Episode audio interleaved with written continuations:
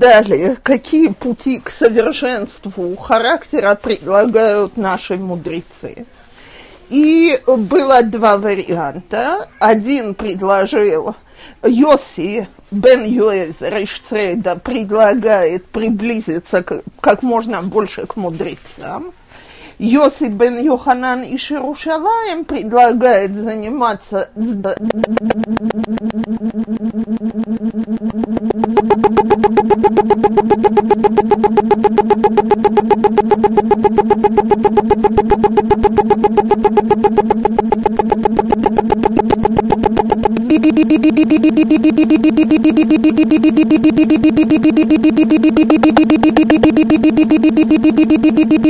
сдерживать гостеприимством и воздерживаться от излишних контактов с женщинами, когда контакт на базе греха, скажем так. Теперь, сегодняшняя наша, наши Мишнайот продолжают с этим. И здесь уже идут более частные, я бы сказала, указания, каким образом человек может добиться этого высокого уровня. Э, теперь у нас сегодня будут две мишны, которые одна как бы построена позитивно, а другая негативно. То есть, если человек может сделать то, что предлагается в первой мишне, хорошо – так, если нет, пусть по крайней мере постарается сделать то, что предлагает вторая Мишна, а именно Йошуа бен Пархия венатай гарбели киблу михем. То есть все наши мишнает, как всегда, построены на том, что есть учителя, которые говорят, и их ученики, продолжатели, повторяют их путь. Йошуа бен פרחיה אומר, עשה לך רב, וקנה לך חבר, והווה דן את כל האדם לכף זכות. Йошуа, сын Прахья, говорит, сделай себе равина, купи себе товарища и старайся судить каждого человека в положительную сторону, лаковсхуд. И вот эти вещи, они, собственно говоря, считаются положительными основами того, как человек может повлиять на себя, скажем так. Э, обратите внимание, что мы пользуемся двумя разными оборотами о раввине и о товарище. Сделай э, себе равина и купи себе друга. Что значит сделай себе равина? Даже не сказано избери себе равина, сделай себе равина. Значит, Раши объясняет, выбери человека, у которого ты будешь учить Тору. А как же с тем, что хорошо слышать много мнений и нам еще предстоит учить Мишну, которую, я думаю, что все ее слышали в той иной форме. Учись у каждого человека, так? Значит, как же с тем, что выбери себе одного равина? Действительно, очень полезно слышать самые разные направления в изучении Торы. Это очень обогащает э, очень на пользу идет человеку. Но для того, чтобы мы могли действительно прийти к какому-то духовному росту, нам необходим один постоянный раввин. Откуда он возьмется? Нам нужно его себе сделать. То есть, говорит э, Бартанура, сам даже если ты считаешь, что он тебе равен по уровню, сделай его своим раввином, чтобы ты у него учился. Я вам хочу сказать, что здесь, пожалуй, возникает одна из первых вещей, которых людям мешает продвигаться в Торе, в, в личном совершенствовании и так далее.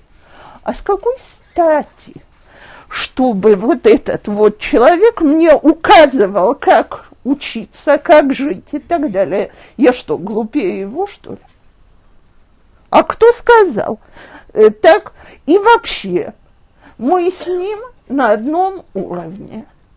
Теперь в этом отношении мы знаем, что в Торе нам дали еще одно указание. Нам дали указание слушать мудрецов. Как слушать мудрецов? Даже если один из них говорит на правое, левое, левое, правое, все равно слушать. Слушайте, ну это уже вообще возмутительно. Так, я собственными глазами вижу, что тут правое, так, а он приходит и говорит, что это левое, и я, дура, должна его слушаться. Так вот, я когда-то слышала очень хороший э, пример, который, так сказать, очень образно это рисует. Когда мы становимся напротив зеркала, а с раввином мы смотрим на вещи с двух разных точек зрения. Как известно, моя правая рука, она в зеркале левая. То есть, если я по-прежнему буду утверждать, что вот это вот правая рука, он это видит с другой точки зрения. И вот это вот никуда веры в мудрецов, подчинение мудрецам и так далее, она, собственно говоря, определяет, до какого духовного уровня дойдет человек. Потому что о чем идет речь? готова ли я кого-то сделать своим духовным руководителем. Или я всегда буду самая умная, и, так сказать, раввины, они люди очень приятные, пока они говорят то же самое, что я думаю. Что? Э, как учителя, как все вообще. То есть любой человек, который мне пытается. Вопрос, то есть, как будто вы здесь уже слышали, что мы обращаемся к одному раввину. Так, теперь я могу спросить раввина, который признанно считается больше, чем мой раввин. Но вопрос, когда я это делаю, или я это делаю по его собственному совету, а это не раз бывает, так, или я это делаю, когда мне не нравится его галахическое решение. А то, слушайте, этому, этому уж конца и края не бывает. Э, несколько лет тому назад, я помню, мы столкнулись с такой ситуацией. Значит, звонит моя мама и говорит, можете ли вы мне узнать, э, можно ли лахшир микрогал на Песах, э, кашировать его на микроволновку на Песах. Я говорю, я могу, но зачем тебе спрашивать нашего раввина? Обратись кому-то у вас.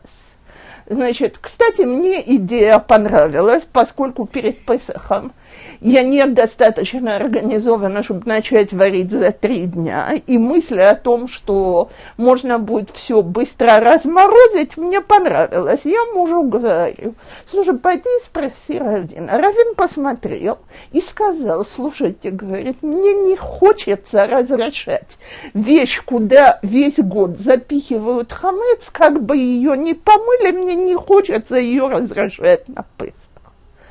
Так муж с этим вернулся, и так и стало, что у нас нет микроволновки на Песах. Звонит мне возмущенная мама, говорит, да как нет, вот мы спросили Равина, и он сказал, прекрасно, можно откашировать. Я говорю, замечательно.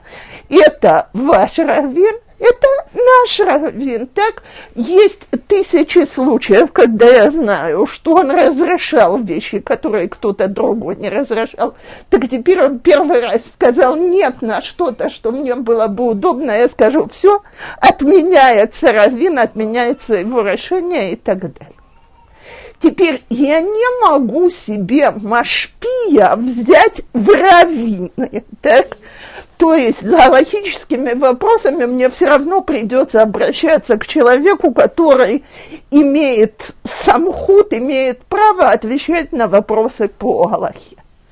Теперь, что касается равина в качестве духовного советника, то мне действительно не нужно, чтобы у него дома висела справка, что он сдавал на равина в такой-то день у такого-то рава и так далее. Потому что у нас принято сегодня, мы пользуемся этим словом, рав такой-то, э, рав как учитель, так? Э, так сказать, уважительная форма, с которой мы обращаемся к людям, которых мы расцениваем как учителей. Я имею право выбрать такого человека, я имею право решить, что я к нему обращаюсь, но и тут действует то же самое правило, что если я уже решила, что он мне советует, то я не прихожу и не говорю, то по вопросах о семейной жизни я советую с ним. Зато в вопросах воспитания детей он полный дурак. Там меня он не устраивает. Тогда я по его же совету иду говорить с кем-то. Но если в чем идея вот этой вот Мишны? Чтоб человек имел духовное руководство. Слушайте, какое это руководство, если я руковожу процессом, кто мной руководит?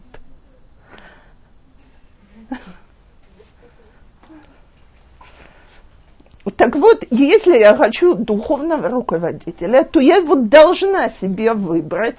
А потом, слушайте, очень может быть, что мне когда-нибудь очень не понравится то, что он мне говорит. То есть э, для того он мне и нужен, чтобы он мне говорил вещи не всегда приятные. Приятные вещи я сама себе смогу сказать. Извините, а если ты первый раз обратилась к Равину, тебе не понравилось его ответ?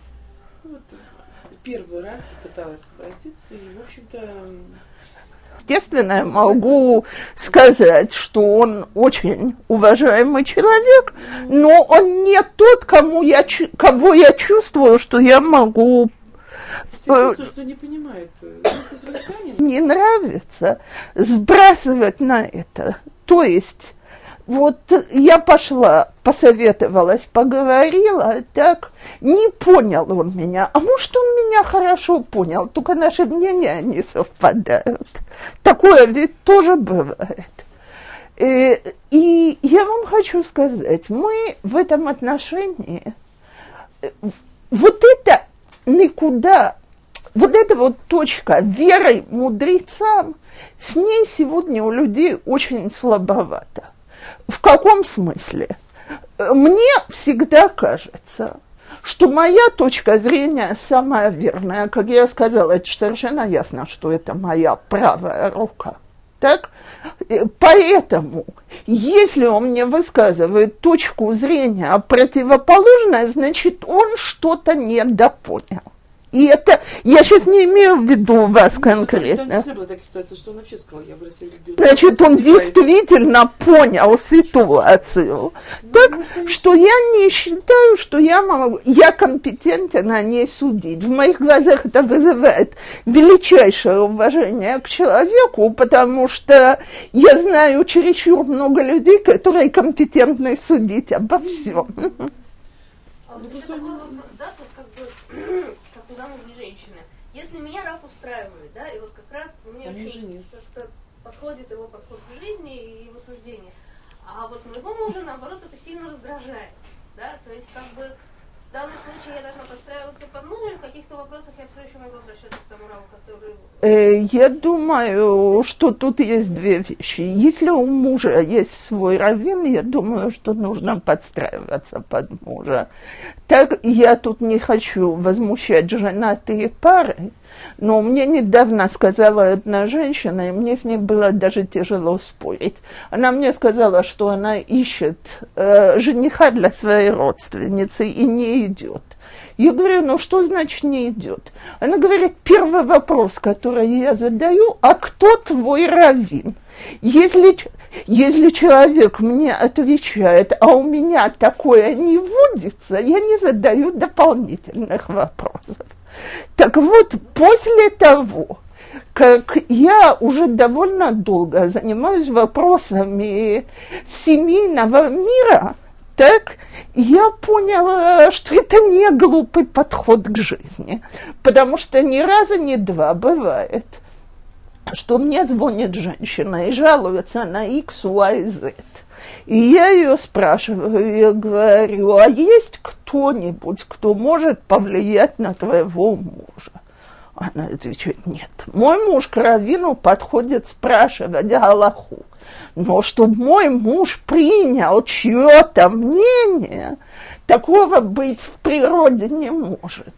Так вот, я вам хочу сказать, что я очень советую так сказать, всем, кто тут еще девушки, проверить это, когда будете знакомиться с молодыми людьми, или есть человек, который, влияние которого на кандидата, так, оно решающее, потому что ни разу, ни два в жизни возникнут очень серьезные вопросы, о которых нужно будет советовать. Но это все равно не самое страшное, честно. Ну, Авторитет кстати, может тоже можно потерять. Что? Тот человек, который влияет, он может потерять свой авторитет, и то, что не узнает заранее, как бы... Смотрите, это само э, собой, что всегда все может быть. Но я еще раз говорю, и я, знаете что, я вам хочу сказать что-то по секрету. Я дома, когда сидела, готовила эти мишнает, думала, или мне лезть на этот скользкий лед, или не лезть. Потому что я прекрасно могла весь этот вопрос обойти, коротко сказать, что Рав нужен для того, чтобы мы могли углубленно учить Тору и перейти дальше. Так, потому что я прекрасно знаю, насколько эта тема проблематична. Но я вам хочу сказать, и я это говорю вслух четко и ясно, у нашей дорогой русской братьи это основная черта. Кто меня мудрее? И как это я кому-то духовно вот так вот наклоню голову и подчинюсь? А с какой стати? Я самый умный. Теперь мы в этом не виноваты, нас так хорошо воспитывали. Так, что мы вершина человеческого разума. Но у нас с этим потом начинают возникать проблемы не только с Равином, а с Всевышним. Э, Мне сегодня, и я, я потом чуть э, была ужасно расстроена, позвонила девочка, э, муж, который начал как супер-дупер религиозный товарищ с целой кучей религиозных требований, а на последней неделе он ей уже кидался кипой и кричал, меня Бог не любит, я возвращаюсь в нерелигиозный мир. Почему? Потому что лю- любое существо должно подстраиваться под меня, и я свой собственный Бог. А инстанция. что? Последняя инстанция. Я последняя инстанция. Как она за нее замуж выходила? А. Она, а, не? Э, девочка молоденькая, на том этапе у него была целая куча религиозных требований к ней, о которых у нас была дискуссия, или она в них сможет выстаивать. Так, а теперь, значит, э, человек объявляет, что вот некрасиво со стороны Бога, нехорошо он себя ведет. Теперь, слушайте, я допускаю, я согласна, что Бог по отношению к нему ведет себя нехорошо, его уволили с пятого места работы. У меня только вопрос, или он вел себя хорошо по отношению к Проблема. Я так, у меня, видите, это крайность, но я это все уже не раз слышала в более мягких чертах, что вот нас в этом израильском религиозном мире не понимают, не принимают, не любят, не ценят ни наша ментальность, ни наша... Когда человек идет на встречу. Э, Так опять, это же всегда проще обвинять Равина, обвинять среду, обвинять Бога. Конечно. Основная задача найти виноватого. Кстати, Хумаш Брешит с этого начинается. Аиша Ашер Натата и Мади. Кто виноват? Всевышний. Так, так. С какой стати подсунул мне такую жену? Если бы она была хорошая, я бы разве согрешил? Она виновата. Так вот, смотрите, я это говорю, и поскольку говорят, и я в это глубоко верю, что любая жена может повлиять, не заставить, а повлиять на мужа, то если мы хотим действительно расти духовно, нам необходимо духовное руководство. Это аксиома, это э, шестая мишна в Сефер Авод, который говорит о том, как человек себя должен вести. То есть, если мы начинаем по порядку, то это считается одним из самых важных принципов духовного роста. И без этого невозможно, потому что человек, который не умеет подчинить себя духовному влиянию человека, он в конце концов выскочит из-под духовного влияния Бога.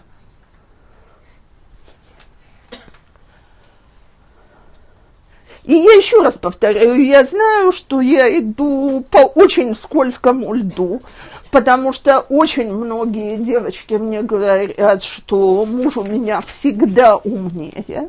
Но я очень думаю, что если не стоять над ним как полицейские, а ты почему к раввину не ходишь? а, так сказать, ввести в дом вот этот дух совета и, и честно говорить, что, слушай, очень может быть, что ты действительно самый умный, так, но что делать? Я не самая умная, и мне, да, нужны советчики, так, потому что мы же выходим опять-таки с точки зрения, что его нужно отправить на перевоспитание кровин, так, так если мы выходим из точки зрения, что, может быть, и я не права, и я там это услышу, и я приму чужое мнение и так далее, то это очень-очень помогает по жизни. Нет, наверное, твоя права, женщина. Кто для тебя авторитет, если выяснить? Так не, до, сва- До до свадьбы. я очень советую записать это в свой список вопросов. Кто для тебя считается А что авторитетом? делать, Или когда он даже же идет свидание, уже идет тебя знакомиться со своим равом?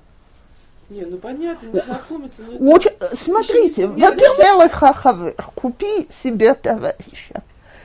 Теперь э, интересна разница в языках. То есть равина я должна себе сделать, то есть выбрать кого-то, э, сломить свою гордыню и сказать, он умнее меня, я у него готова учиться, подчиняться и так далее. Во-первых, зачем мне вообще нужен товарищ? Я личность, так сказать, самостоятельная, могу обходиться сама. Раби Йона говорит очень красиво, зачем человеку нужны товарищи. И говорит, основная польза от дружбы, она в трех вещах. Первое, есть с кем учить Тору, потому что, э, во-первых, это поощряет, во-вторых, у нас обмен мнениями, мы, так сказать, обогащаем один другого, так как написано, что у всех своих учителей я учился, а у своих друзей я учился больше, чем у своих учителей. Там продолжение, с которым я абсолютно согласна, как старая и опытная учительница, больше всего я учился у своих учеников так? Но смогу ли я себе найти учеников, это вопрос. А вот друга я себе всегда могу купить. Мы еще вернемся к этому слову купить. Теперь второе, зачем мне нужен друг? Друг, настоящий друг, помогает мне воздерживаться от греха. А теперь, извините, а если он э, плохой друг, может, наоборот, он меня тянет – так вот, Рабиона говорит потрясающую вещь. Он говорит, мы стыдимся друг друга. То есть, когда у меня есть друг, человек грешит ради своих личных удовольствий, не для удовольствия своего друга. Так, поэтому перед другом я больше стыжусь грешить, чем перед самим собой. И поэтому, когда я в хорошей компании, у нас еще будет разговор о плохой компании, то мне это помогает воздерживаться. Я думаю, что э, так сказать, люди, которые жили в общежитиях, прекрасно знают эту сторону жизни. Мне когда-то девчонки рассказывали у нас в школе, значит, тут их мадриха сидит у нас бывшая, так что они перешли из одного класса в другой. Она их встретила, то говорит, девочки, одиннадцатый класс, кашрут шаббат, в порядке, все знают. Значит, у нас тут кошерная пневмия, мы соблюдаем шаббат.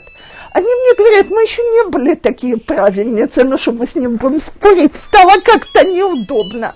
Так и поехала, что мы соблюдаем кашрут и шаббат.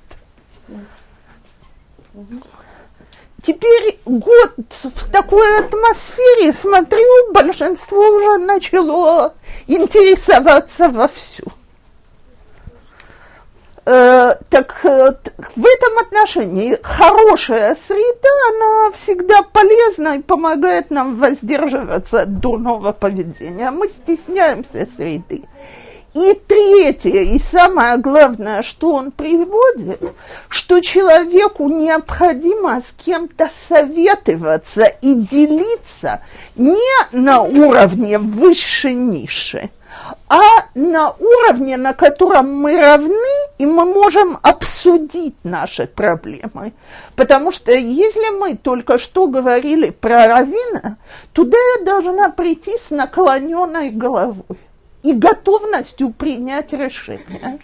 А, из, а я, извините, я иногда вообще еще не понимаю, где моя проблема. Так? То есть, дел- а, то, что получается, это третье, это есть возможность с кем делиться. Да. Вы знаете, когда начинаешь делиться, уже потом отпадает необходимость идти вверх. Все уже понял? Очень часто, понял. очень часто товарищ заменяет мне нужду обращаться дальше.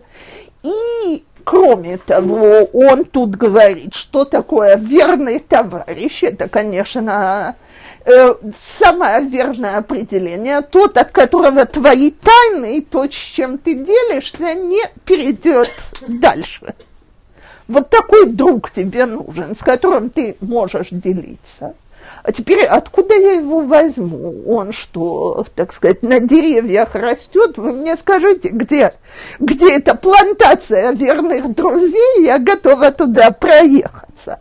Так вот, поэтому наши мудрецы пользуются оборотом кне кавер. Купи себе товарища.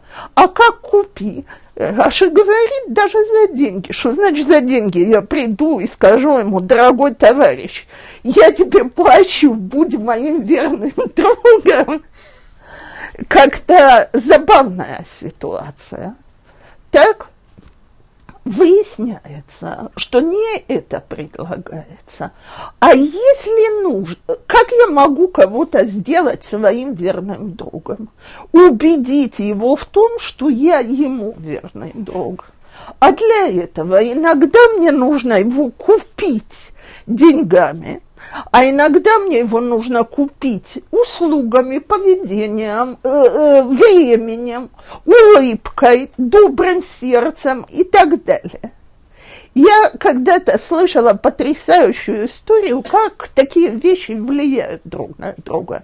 Рассказывала мне девочка из России, у которой очень близкая подруга израильтянка. Она оказалась в израильском общежитии. И она говорит, что, значит, у нас было принято, что когда кто-то больная, ей набирают на тарелку все, что подается в столовке, и несут.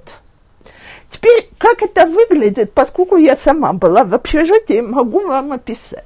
Сардины плавают в варенье, все сверху помазано сыром немножко, потому что сыр же ей тоже надо отнести. Теперь, если она еще, не дай бог, не ест сыр с рыбой, то можно выбросить их обе. Так э, овощи там посреди всего этого украшают и так далее. Ну, зато выполнили мецву, позаботились о больном, принесли и так далее. Так вот, как-то их директор проходил по столовке, увидел вот эти вот тарелки и сказал, слушайте, я бы не хотел быть больным в вашем общежитии.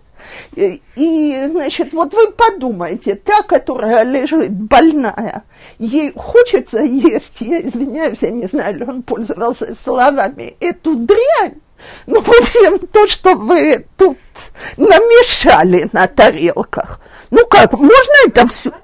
Что? Неважно. Неважно. Так, в общем, значит, история очень старая, не сегодняшних дней. Женщина почти моя ровесница. Так, в общем, значит, ее это проняло. А она до сих пор, до тех пор в своем общежитии, мы же тут говорили о русской ментальности, теперь, девочки, у меня, у нас сегодня тут миллион выходцев из России, а во времена моей Али было пи- 50 тысяч на 5 миллионов населения в стране, то есть немножко пореже русские Алим росли на деревьях. В общем, значит, э, она про себя говорила, что первое время, она когда приехала, она, э, значит, ее встретили с распростертыми объятиями, все рвались выполнять мицву клетат алия, так принимать ее и абсорбировать. А потом выяснилось, что она чужачка, и она очень долго не находила себе места. Так вот, одна из девочек, у нее в комнате очень много болело. И до нее, когда их директор сказал, что вы на это посмотрите, как это выглядит, дошло. И она стала делать очень аккуратные бутербродики разного сорта. То есть один с рыбой, другой с сыром э, и овощами, третий еще что-то. И так это приносила. И, значит, она даже не задумывалась об этом. Они постепенно подружились. И та израильтянка ей когда-то сказала, ты знаешь, что для меня вот было первым шагом в желании сблизиться с тобой? Твои бутерброды. Та на нее смотрит. Знаешь, когда ты лежишь больная, ты так хочешь чье-то внимание, тепло, немножко домашнего. Она говорит, я себя вечно, когда болела, чувствовала самой несчастной, что домой не отпускают. А ты, говорит, мне создавала домашнюю атмосферу. Так вот, это купить друга. Потому что гораздо быстрее, гораздо проще набросать в тарелку все, что лежит на столе, сунуть и так далее. Это свидание, и это не единственная вещь. Э, Для друга нам ни раза, ни два приходится время терять, деньги терять, силы терять. Зато человек, который это от нас получает, так, если только нам, э, я не говорю, бывает, конечно, что нам может не повезти, мы вместо друга выбрали неблагодарную свинью, так, но, но в человеческих случаях, так, обычно реакция такая, что человек начинает реагировать на твою добрую, на твое доброе отношение, он покупается. И когда ты купил верного друга, у тебя есть помощь во всех твоих духовных нуждах, а в материальных тем более. И третий параграф у нас «Геве данет кола адам лекав схуд». Старайся судить каждого человека в положительную сторону. Теперь я вам хочу сказать, что, э, значит, в отличие от того, что мы думаем, наши мудрецы отнюдь не были стопроцентно наивными. То есть я с огромным удивлением увидела, потому что обычно нас уверяют на уроках, что нужно каждого человека судить положительно. Так, а, значит, э, оказывается, толкователи говорят, что это распространяется на каждого обыкновенного человека, но не человека, который уже прославлен своими дурными деяниями. То есть мне никто не предлагает, что если я вижу, э, так сказать, вора, который ворвался в квартиру и там ищет вещи, сказать, что он по ошибке попал не в свой дом, и он проверяет, где лежат его вещи. Вот, мне можно вызвать полицию. Э, И я это очень подчеркиваю, потому что, безусловно, есть люди, которых мы уже затрудняемся их судить. Лыковсхуд. Я, например, ладно, я не, не собираюсь долго вдаваться в политику, но мне в последнее время с нашим главой правительства трудно этим заниматься. Скажите, а вот если друг, друг проявил себя, в моем смысле уже не положительно, он-то считает, что положительно. Я его сама так про себя дала оценку, сказала Шлили, не хочу. Хочу, не хочу. Вот об этом и говорится вот эта последняя строчка. Попробовать Мы понять. ситуацию, он видит положительным, а я считаю нет. Вот то, что это нет. Беседер, так вот, если он был другом до сих пор, попробовать понять, Он почему. претендует, скажем так, на роль друга. Еще она не была, но претендует. Ну попробовать понять. Недаром же это замыкает это как третье. Потому что, слушайте, иначе нас с друзьями ждут каждый день разочарования. Так, э, э, с- скажем, так, вот у меня верная подруга, у меня тяжелая ситуация, я ей звоню по телефону, рыдаю в трубку, а она говорит не сейчас. Так, слушайте, это ж какая верная подруга, как это она меня бросает в такой ситуации. Так, выясняется, я могу себе это сказать, что, слушайте, а вдруг у нее сейчас еще более критическая ситуация, даже если она не рыдает. Скажем, ребенок лезет на газовую плиту. Я такое не раз видела в собственном доме. Ну, Теоретически это возможно, но как бы думаю, м, Так вот, вот вопрос, что мы думаем теоретически? Поэтому, почему он говорит эти две вещи вместе? Если я не научусь судить обычного человека, положительно никогда не смогу сделать себе друзей, потому что друзья, нету друзей, которые мне не будут доставлять разочарование. Ну что делать, они тоже люди. Я, кстати, я предполагаю, что я, наверное, тоже многим людям доставляю разочарование. Э, И по той простой причине, что я человек, больше никто. И я сегодня не поленилась, а принесла с собой еще одну книжку, чтобы почитать очень известный мидраж. Я предполагаю, что часть его знает. Значит, один человек, который пришел из Верхней Галилеи и нанялся на работу у одного человека на юге на три года.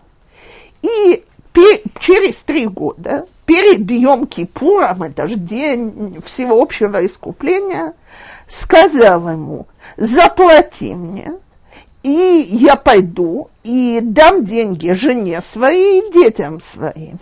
Сказал и, э, хозяин, у меня нет денег. Ответил ему, дай мне фрукты. Сказал ему, у меня нет. Сказал, дай мне земли. Нету у меня. Дай мне скот. У меня нету. Дай мне подушки и одеяло. У меня нет. Собрал свои вещи и пошел домой разочарованный. После праздника собрал его бывший хозяин, все его деньги в руки, и с ним, э, и с ними двух э, ослов, один вез на себе еду, а другой питье, и, каж... и еще, значит, набрал всякие сладости и пришел в его дом. После того, как поели и попили, дал ему его деньги и сказал ему, когда я, ты меня просил дать тебе зарплату, и я тебе сказал, что у меня денег нет, в чем ты меня подозревал? Сказал ему, я думал, может быть, ты нашел товары дешево и заплатил за всех эти деньги что, что у тебя была возможность, которая второй раз не повторится, то есть наличности не осталось. Так, спро- спросил его, а когда я тебе сказал, что я тебе, что у меня нету скота, который он пас до Эравьем Кипура, так, значит, что ты думал? Сказал ему, я сказал себе, может быть, ты сдал кому-то свои, свой скот на работу, так? И раз так, они не твои, если ты это кому-то сдал. Так? А когда я тебе сказал, у меня нет земель, на которых он пахал и собирал урожай и так далее, в чем ты меня подозревал? Сказал ему, может быть, ты кому-то эти земли сдал. Так? То, а когда я тебе сказал, что у меня нету фруктов, в чем ты меня подозревал? Может быть, ты еще не снял с них трумоту масрота, раз так ты их не можешь делить? Тебе. А когда я тебе сказал, а, что у меня нету ни подушек, ни одеял, в чем ты меня подозревала? И я сказал себе, может быть, ты просто отдал Недер, что все твои вещи, они, так сказать, идут в пользу храма. Сказал ему, так, чистая правда, так и было. Кто этот человек? Это то, э, кто рабочий, я вам скажу через минуту, а хозяин это был Раби Элезер бен Горкинос. Его, э, э, слегка, это был сам Горкинос, его сын Элиезер бен Горкинос, э, он был крестьянином, очень богатым на юге страны, сказал «Хашка навши бетора», «хочу сидеть и учить Тору». А он сказал, ах так, койлерник, бездельник, ничего не получишь. Все, значит, все отменяется. И я продолжаю читать. Так, а, я все свои, все свое имущество, значит, я на него я решил, что я его все отдаю в храм, чтобы сын мой ничего не унаследовал. Теперь у нас же история начинается, что, значит, это Ахарея Регел. На Регел Уалала Иерушалаем, и там увидел, с каким огромным почетом мудрецы относятся к его сыну, и понял, что, наверное, это все-таки не хуже, чем пасти и пахать. Так, и, значит, он попросил мудрецов, чтобы ему разрешили его обед. Так? Отменили его недер. Так вот, значит, а, и он ему говорит, ואתה, כשם שדנתני לזכות, המקום ידון אותך לזכות. И от, а ты, который меня везде вместо того, чтобы подозревать в том, что я обманщик, грабитель, э, эксплуататор и так далее, ты везде нашел положительную сторону, чтобы о тебе также судили с небес. А кто этот товарищ? Это Раби Акива. В тот этап его жизни, когда он еще совсем не был раби. Так? Так вот, я э, ни раз и не два слышала, что, значит, в свое время, как выбрала Рахель Раби Акиву. Слушайте, история, конечно, одна из самых романтических в Талмуде.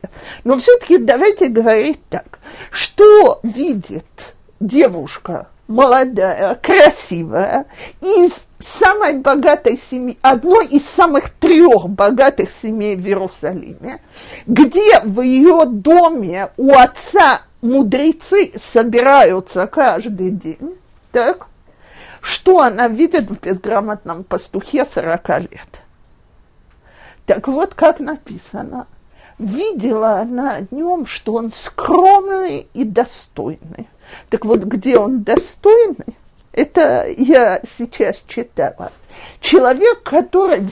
Слушайте, я вот когда думаю, этот уровень, прийти просить зарплату после трех лет работы, ты знаешь, что ты на этих полях работал, ты этот урожай собирал, ты этот скот пас, и вместо того, чтобы сказать себе, какой гад, так, сказать себе, ну, не может же быть, чтобы он мне хотел нарочно сделать плохое. Видно, у него хорошая галактическая причина. И слушайте, когда мы на жизнь смотрим так, и вся жизнь меняется, потому подтверждение, если человек в данный подружка не могла с тобой поговорить, этом проблема. Или может муж пришел с работы, или что-то ребенок, или что-то случилось. То есть в данный момент она тебе потом перезванивает, и она потом тебя выслушает все, что ты скажешь. Подумает, Извините, а если она не Или позвонила? не перезвонит. Ты должен понять, что что-то случилось такое срочное, что она не смогла. И я, я думаю, что таких вещей в нашей жизни очень-очень много. Даже говорят, тоже сравнение сюда приводят. Если муж что-то сказал, ты подумай, почему он так сказал. А не сразу думаешь, что он тебе хотел, подумал, хотел плохое.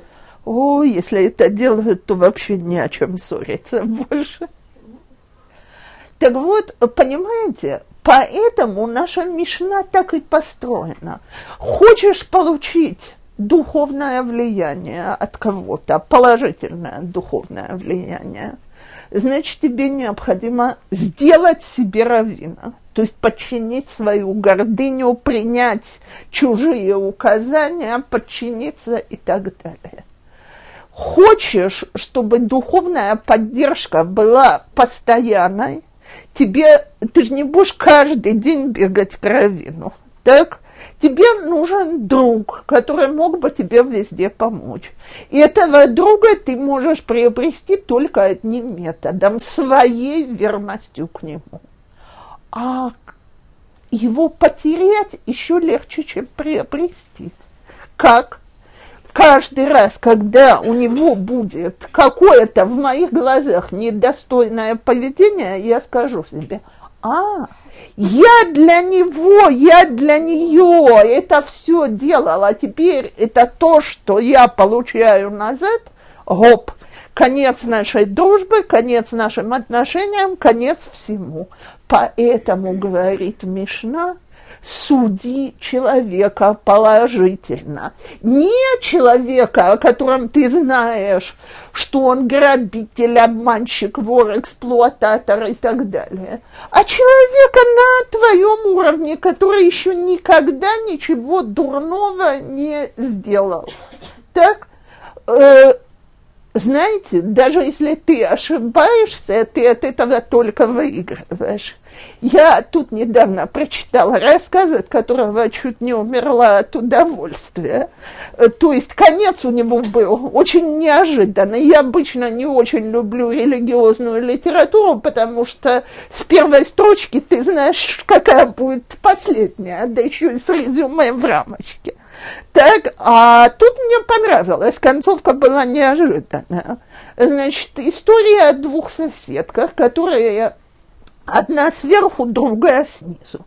Обычно сосед снизу – это страдающая сторона, то есть шум над головой, так э, э, потоки грязной воды при поломойте и еще всякие приятные вещи тоже очень приятно. Есть куча таких хороших вещей.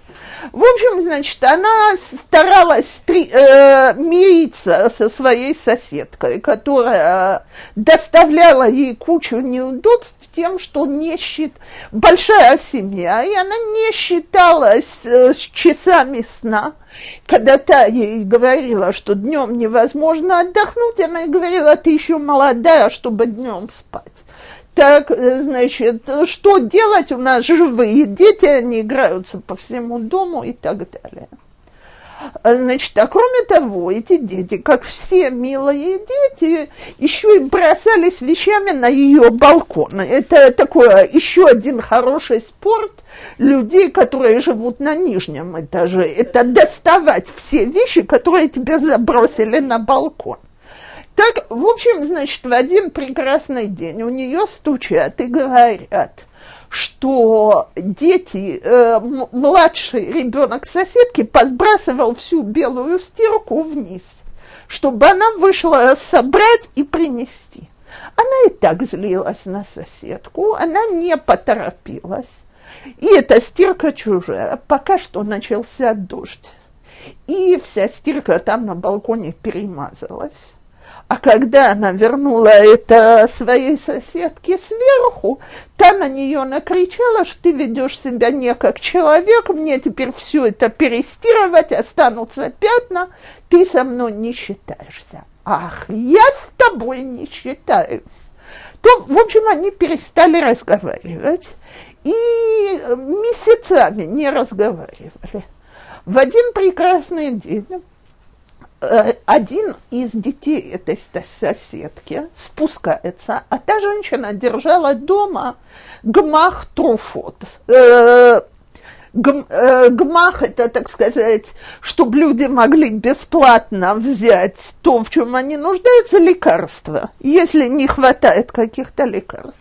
И та ей сносит таблетки, которые от всяких побочных явлений при раке. И ей говорят, а значит, она в лекарствах разбирается, знает, что лекарства страшно дорогие, их нужно заказывать из-за границы, что нам они больше не нужны. И, значит, э, можешь их взять, если кому-то это понадобится, и кто-то запросит. Слушайте, мы же все люди религиозные, с угрызениями совести. Наша бедная соседка на нижнем этаже садится и говорит себе, вот какая я была мелочная. Она, наверное, лежала в постели без сил после химиотерапии или еще чего-то такого. Дети вытанцовывались, и она это все хотела держать в секрете. И они ничего не рассказывали. И когда она мне говорила, тебе отдыхать не нужно, так она же действительно знает, кому нужно отдыхать. В общем, она решает исправить свое поведение, а как исправить?